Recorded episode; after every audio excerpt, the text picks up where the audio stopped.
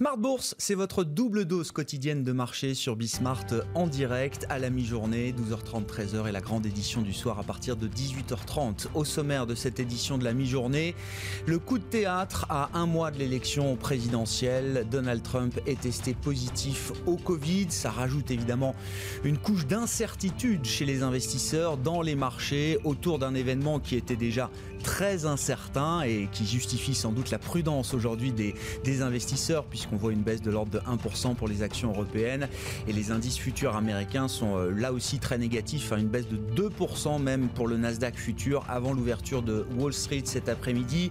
Le résumé complet de la séance à mi-parcours, ce sera dans un instant avec Nicolas Pagnès depuis la salle de marché de Bourse Direct. Deux chiffres économiques importants au-delà de l'aspect politique aux États-Unis, hein, deux chiffres économiques importants aux États-Unis. Rapport mensuel sur l'emploi qui sera publié en début d'après-midi. Hein, ce seront les derniers chiffres d'emploi avant l'élection du 3 novembre prochain.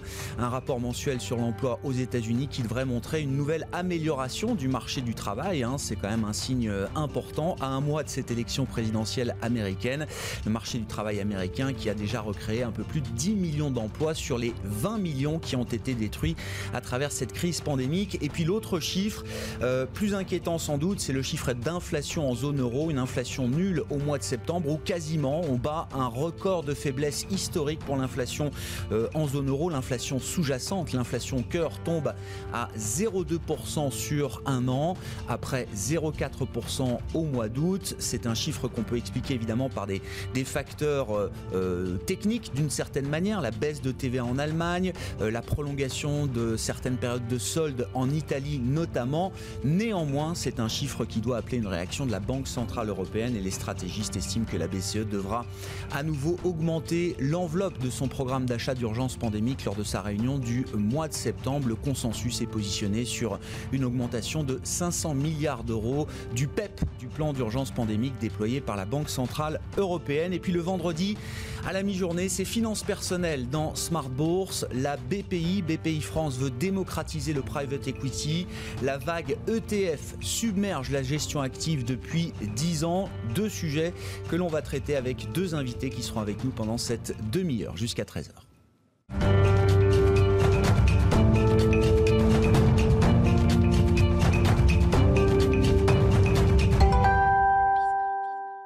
Mais d'abord, les infos clés du jour à mi-séance sur les marchés avec Nicolas Pagnès depuis la salle de marché de Bourse Direct.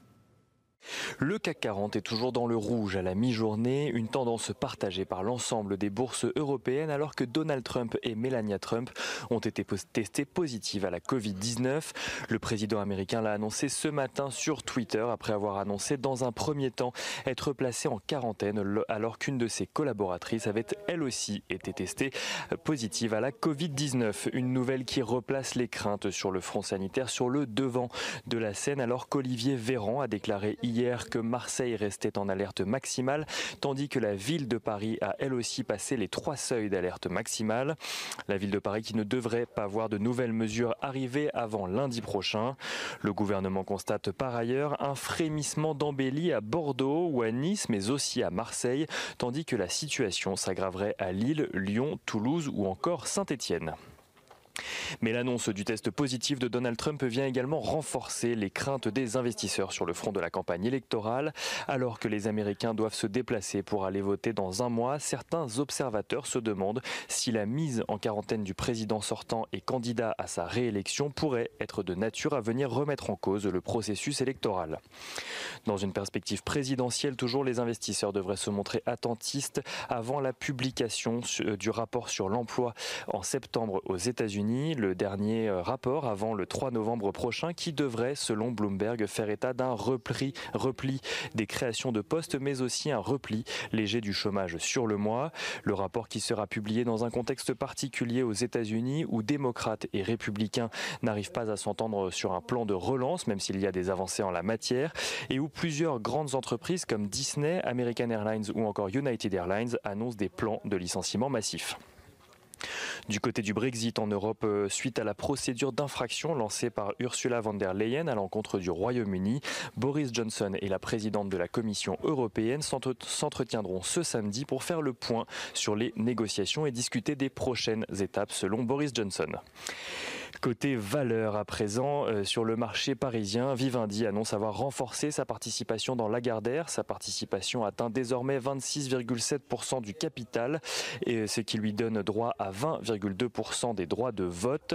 Lagardère qui perd plus de 1% à la mi-journée. Elior a annoncé de son côté supprimer 1888 postes en France face à la situation que vit le groupe actuellement. Elior qui avait annoncé en juillet avoir perdu 3 milliards d'euros de chiffre d'affaires sur les neuf premiers mois de son exercice à cause des mesures de restriction. Le groupe qui perd plus de 5% à la mi-journée. Corian chute également de plus de 6%. Le spécialiste des maisons de retraite est entré en négociation avec Antin Infrastructure Partner pour racheter Inicea, une entreprise spécialisée dans la santé mentale. L'opération devrait coûter 360 millions d'euros à Corian qui a justement annoncé une augmentation de capital de 400 millions d'euros pour financer l'opération. Une nouvelle mal perçue par les marchés qui voient là un risque dilutif pour les actionnaires alors que Corian cherche à lever près de 16% de sa capitalisation boursière lors de l'annonce.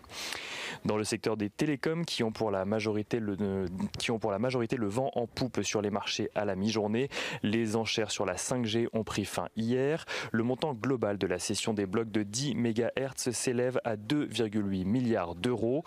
Les enchères ont permis à Orange d'acquérir 4 blocs, à SFR d'acquérir 3 blocs, tandis que Bouygues et Iliad ont acheté 2 blocs chacun. Et on finit avec Air France KLM qui a de son côté soumis un plan de restructuration à l'État néerlandais. L'État néerlandais qui doit à présent l'examiner avant de décider s'il débloque ou non une aide de 3,4 milliards d'euros pour Air France KLM. Nicolas Pagnès avec nous en fil rouge tout au long de la journée sur Bismart et dans les éditions Smart Bourse à la mi-journée et le soir. Le CAC 40 évolue euh, juste sous les 4800 points à mi-séance et on attend une ouverture un peu compliquée à Wall Street cet après-midi avec un Nasdaq futur qui perd pour l'instant plus de 2%.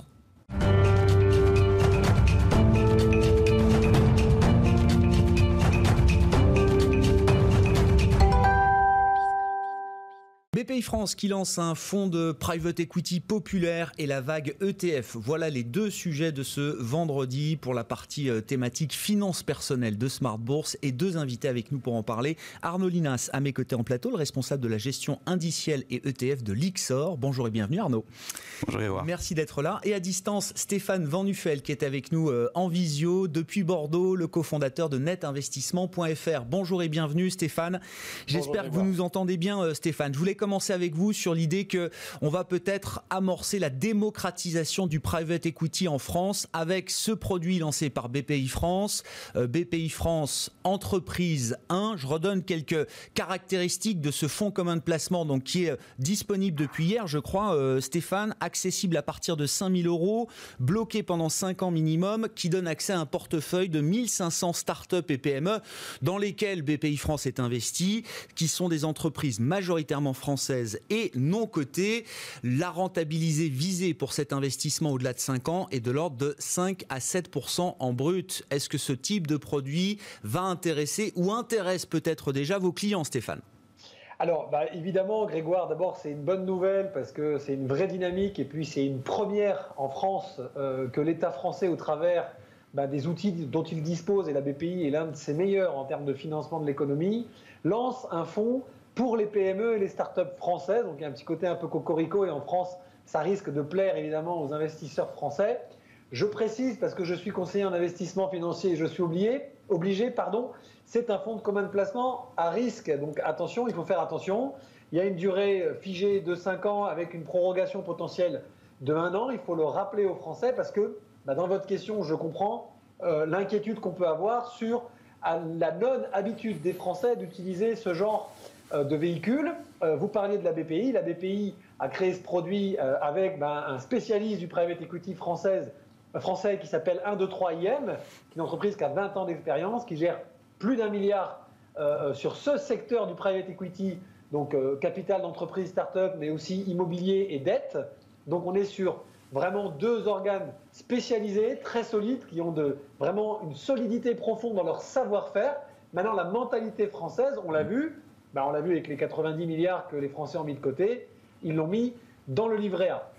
Nous, on essaye bah, depuis plusieurs années bah, d'éduquer un peu et de faire de la pédagogie euh, pour que les Français aillent vers ce type d'investissement. Alors évidemment, il y avait toute la famille des FCPR qui avait une carotte fiscale, pardonnez-moi du terme, et qui avait tendance à attirer beaucoup de Français qui, parce que on leur donnait euh, un avantage fiscal, oubliaient de regarder le risque. Là, ça n'est pas le cas. Donc c'est peut-être pour moi en tout cas une bonne étape.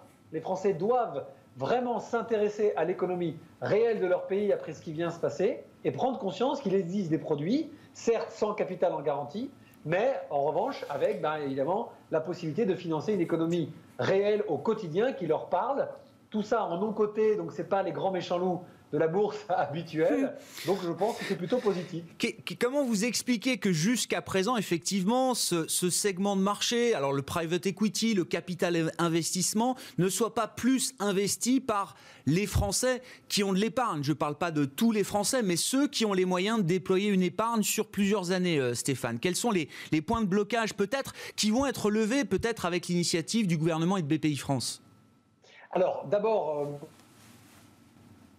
ah. Il a quand même euh, eu de bons résultats de, collecte sur ce genre de produits euh, ces dernières années. Maintenant, je vais vous répondre un petit peu de façon alambiquée.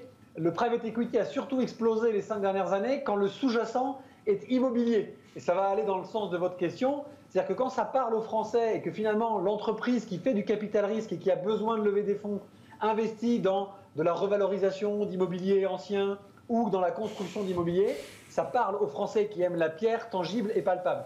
Là où c'est plus compliqué, c'est lorsqu'il faut lire un bilan d'entreprise ou un business plan de start-up qui vient de se créer et qui se projette dans l'avenir. Ce qui est plutôt une mentalité anglo-saxonne, puisque les, les, Anglais et les Américains sont habitués à beaucoup financer leur développement, comme ça, y compris les grandes majors qu'on connaît, les GAFA et autres, sont toutes passées par des fonds euh, à risque de ce type-là. Mais ça existe quand même.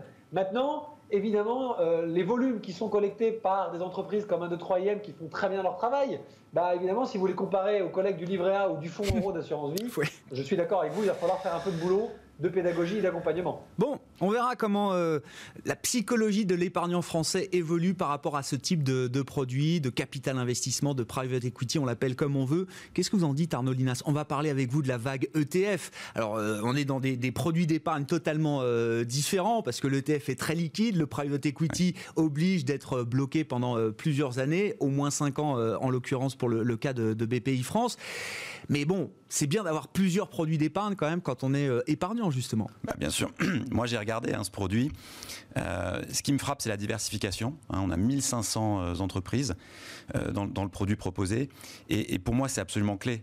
La diversification dans la finance c'est la seule chose qui est quelque part qui est gratuite.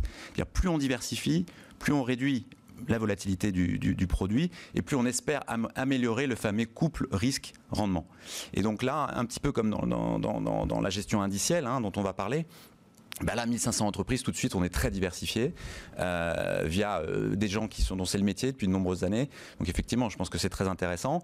Alors effectivement, par rapport aux ETF, on est aux antipodes. Hein, on est aux antipodes, mais ce, sont justement des, gestions qui sont très complémentaires.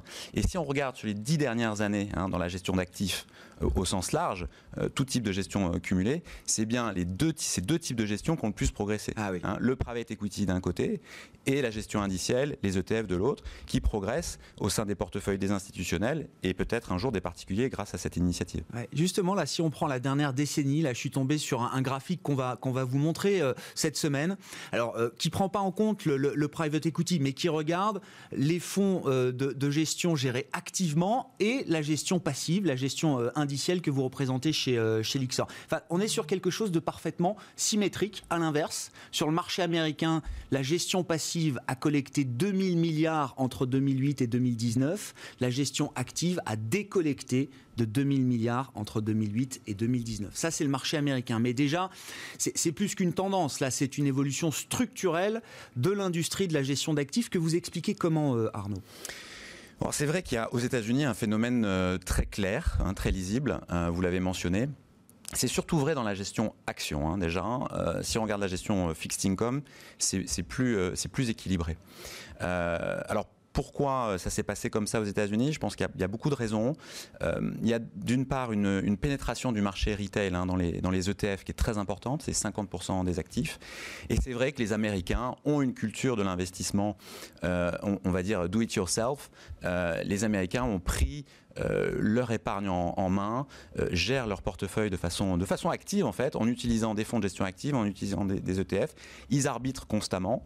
Et aujourd'hui, vous avez des, émetteurs d'ETF aux États-Unis qui sont des, marques de grande distribution. Des marques grand public. Des marques grand public. C'est-à-dire qu'un acteur comme Vanguard, ben, aux États-Unis, tout le monde connaît Vanguard, tout le monde a un compte, ou en, tout cas à, regarder pour, pour ouvrir un compte chez Vanguard. Donc on a un marché qui est plus mature là-dessus. si on reprend l'historique, hein, les ETF sont apparus il y a 30 ans hein, aux États-Unis. Hein. donc, euh, euh, effectivement, pendant, 10 ans, pendant les 10 dernières années, ça s'est accéléré. Premier ETF aux États-Unis en 93. En Europe, la situation est beaucoup plus contrastée. Hein. C'est ça la question. Euh, Est-ce qu'on peut transposer la trajectoire américaine sur, sur l'Europe? Bon, là, les choses sont différentes. Bah, c'est ce qu'on a envie de faire, mais c'est beaucoup plus compliqué que ça. bon, déjà, le marché des ETF en Europe est né en 2000. D'ailleurs, on, va on va fêter cette année les 20 ans de, l'ETF Lixor CAC 40. donc c'était il y a 20 ans. Donc il y, a un décalage de, de, de 10 années. Et puis effectivement, nous, sur, sur l'indiciel, sur les ETF, on est aujourd'hui essentiellement sur un marché institutionnel où en réalité, nos clients sont des gérants actifs qui utilisent nos produits euh, pour constituer leur portefeuille. Pour constituer des stratégies actives, hein, c'est ça, ou en tout cas des, des, vraies stratégies de conviction. Exactement. C'est là où vous voulez. Alors, euh, c'est un débat permanent et sans fin, mais euh, vous refusez d'opposer une gestion active à une gestion qui serait uniquement passive. Non, on peut pas, on peut pas les opposer parce qu'elles elles se nourrissent. En tout cas, dans notre activité sur les ETF en Europe, nos clients sont des gérants, euh, sont des gérants actifs qui utilisent nos ETF pour constituer des portefeuilles donc diversifiés euh, avec plusieurs classes d'actifs, les actions, l'obligataire, les matières premières. Et nous, notre, notre métier de, de fabricant d'ETF, c'est de, de, fournir les, les briques les plus pures, les moins chères et les plus liquides pour ces gérants. Euh, la question, c'est effectivement, est-ce que d'autres euh, clients, types de clients, par exemple euh, les particuliers, les réseaux de distribution, vont utiliser ces briques hein, comme comme un, chef cuisinier utiliserait des ingrédients pour constituer des plats C'est la question. effectivement, ça se, ça, se, développe en Europe. On a des pays qui sont, qui sont plus avancés que d'autres. Par exemple, l'Allemagne, on a une dynamique très forte euh, sur la constitution de portefeuilles d'ETF, euh, donc géré activement, mais à base, à base d'ETF. Je crois que le, il ne faut pas opposer les deux, les deux se nourrissent. Euh, il y a effectivement une question sur la distribution, les schémas de distribution. Euh, aux US, on est vraiment sur un schéma où les conseillers sont rémunérés sur l'ensemble du volume euh, d'encours euh, qu'ils gèrent pour leurs clients, hein, avec une rémunération globale. On est peut-être plus en Europe sur une rémunération à l'acte, euh, encore qu'il y a des différents modèles en Europe. Donc il, faut également, si vous voulez, pour qu'il y ait une, économie intéressante qui, se développe au niveau de la distribution des ETF, il faut qu'il y ait une économie qui soit, qui soit vertueuse pour tous les acteurs, pour tous les acteurs de la chaîne.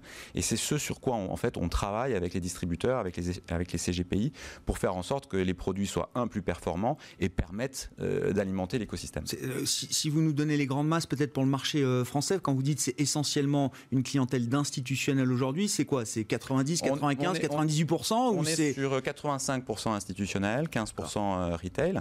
Après, notre, typologie de clients retail sont des gens qui sont euh, des, investisseurs avertis, euh, qui, savent ce qu'ils veulent faire, qui ont des idées, voilà, qui suivent les marchés, qui ont des idées, des idées bien précises sur ce qu'ils veulent faire. À partir du moment où vous avez, et c'est la grande masse des gens, besoin de conseils, je crois que là, il faut faire appel à, son conseiller en gestion de patrimoine pour, pour constituer avec lui la, meilleure solution. Bah justement, question à, Stéphane Van Duffel, hein, avec nous euh, euh, à distance, en visioconférence depuis Bordeaux. Je le rappelle, cofondateur de netinvestissement.fr. Euh, en tant que conseiller en, investissement, Stéphane, quel est le retour de terrain que vous pouvez nous, apporter sur ces produits ETF, ces trackers, cette gestion indicielle? Est-ce qu'il y a de l'appétit chez vos clients, un appétit qui, peut-être demande, ne demande qu'à être servi, ou est-ce qu'il y a des réticences? Est-ce que c'est est-ce que c'est dans le radar de vos clients ou pas, pas du tout aujourd'hui, Stéphane? Alors d'abord, je souscris parfaitement à ce que vient de dire Arnaud. C'est une bonne idée d'aller voir son conseiller en gestion de patrimoine quand on a ce genre de questions euh, euh, pour être plus sérieux. Euh, nous, on essaie de faire beaucoup de pédagogie en bout de chaîne de distribution et en particulier chez Net Investissement où on essaye un peu de dépoussiérer et démocratiser tout ce qui est complexe. Et en fait, le débat, et je, partage votre avis à tous les deux sur il n'y a pas de conflit entre gestion active, gestion passive, ça devrait être complémentaire. Parce que d'un point de vue pédagogique, finalement, souvent, ce sont des clients plus avertis qui vont nous parler de gestion passive, de gestion indicielle, qui vont nous parler de produits structurés, qui vont nous parler de private equity, c'est-à-dire des produits qui sont plutôt réservés à la base aux institutionnels et aux professionnels de la gestion financière. Et, alors que finalement, on se dit qu'une fois qu'on a compris très simplement des mécanismes, c'est peut-être plus simple de gérer un portefeuille fait d'ETF, de quelques éléments d'options de couverture, que de gérer au quotidien un portefeuille d'actions dont la volatilité dépend euh, de l'état de santé de M. Trump entre le jeudi et le vendredi.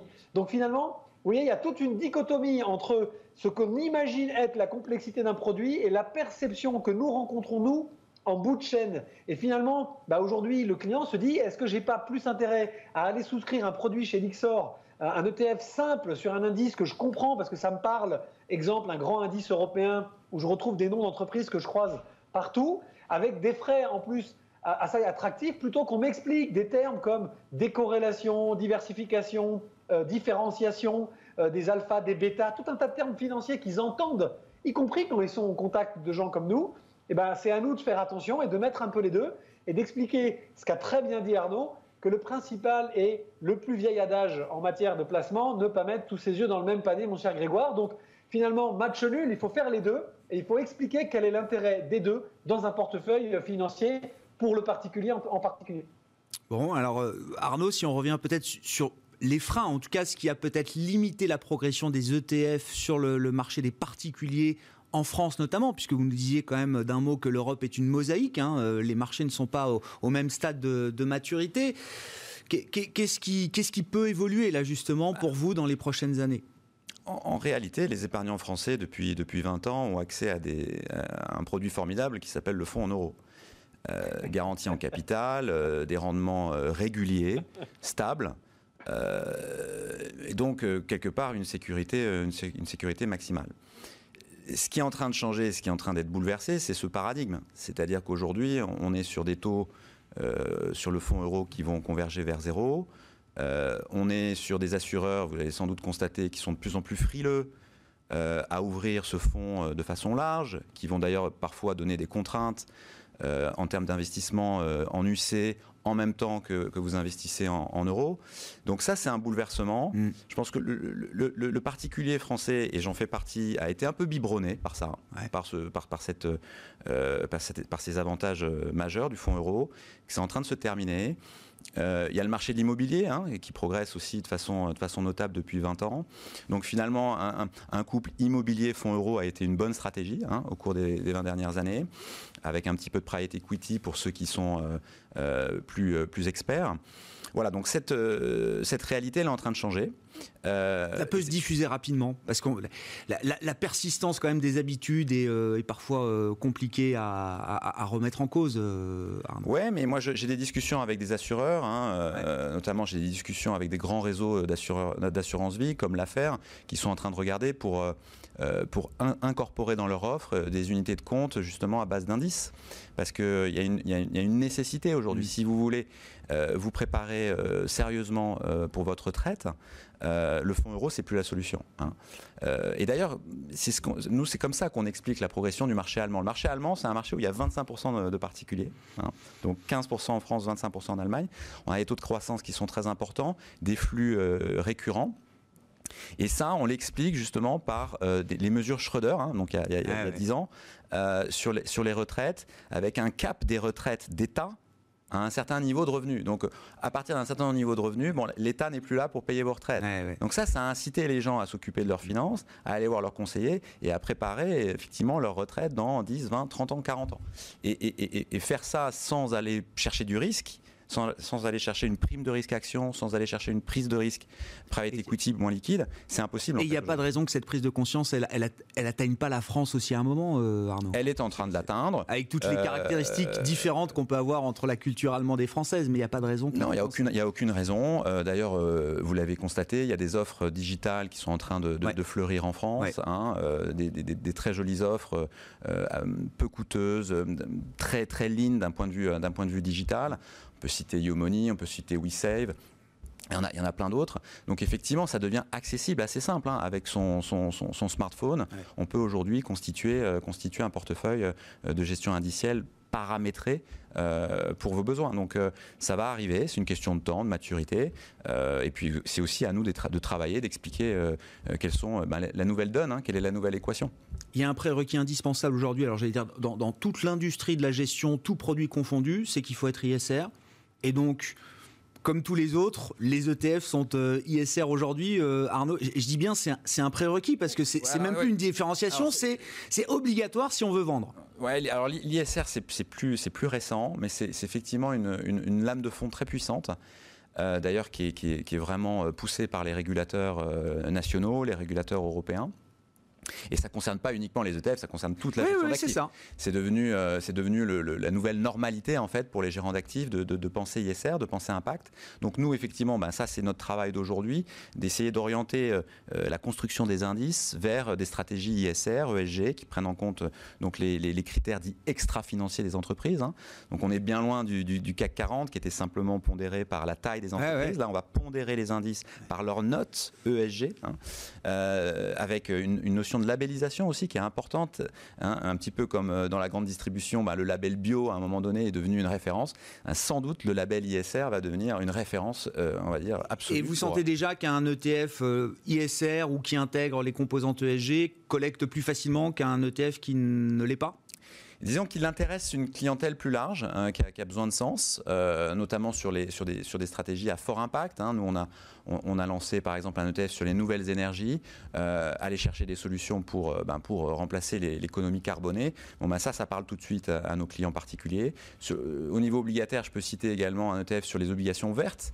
Hein. Donc là, c'est, on, Marché qui est en train de grossir très fortement, hein, sous l'égide de l'impulsion européenne notamment. hein. Tout à fait, tout à fait. hein. Le, le plan green euh, de la Commission européenne vise à émettre euh, euh, de plus en plus de green bonds, de diffuser ce- ce- ce- cet investissement de façon large. Et les ETF viennent capter cette tendance en proposant ben, des, des produits les plus, les plus diversifiés possibles. C'est vraiment le, le- le- le maître mot, c'est la diversification.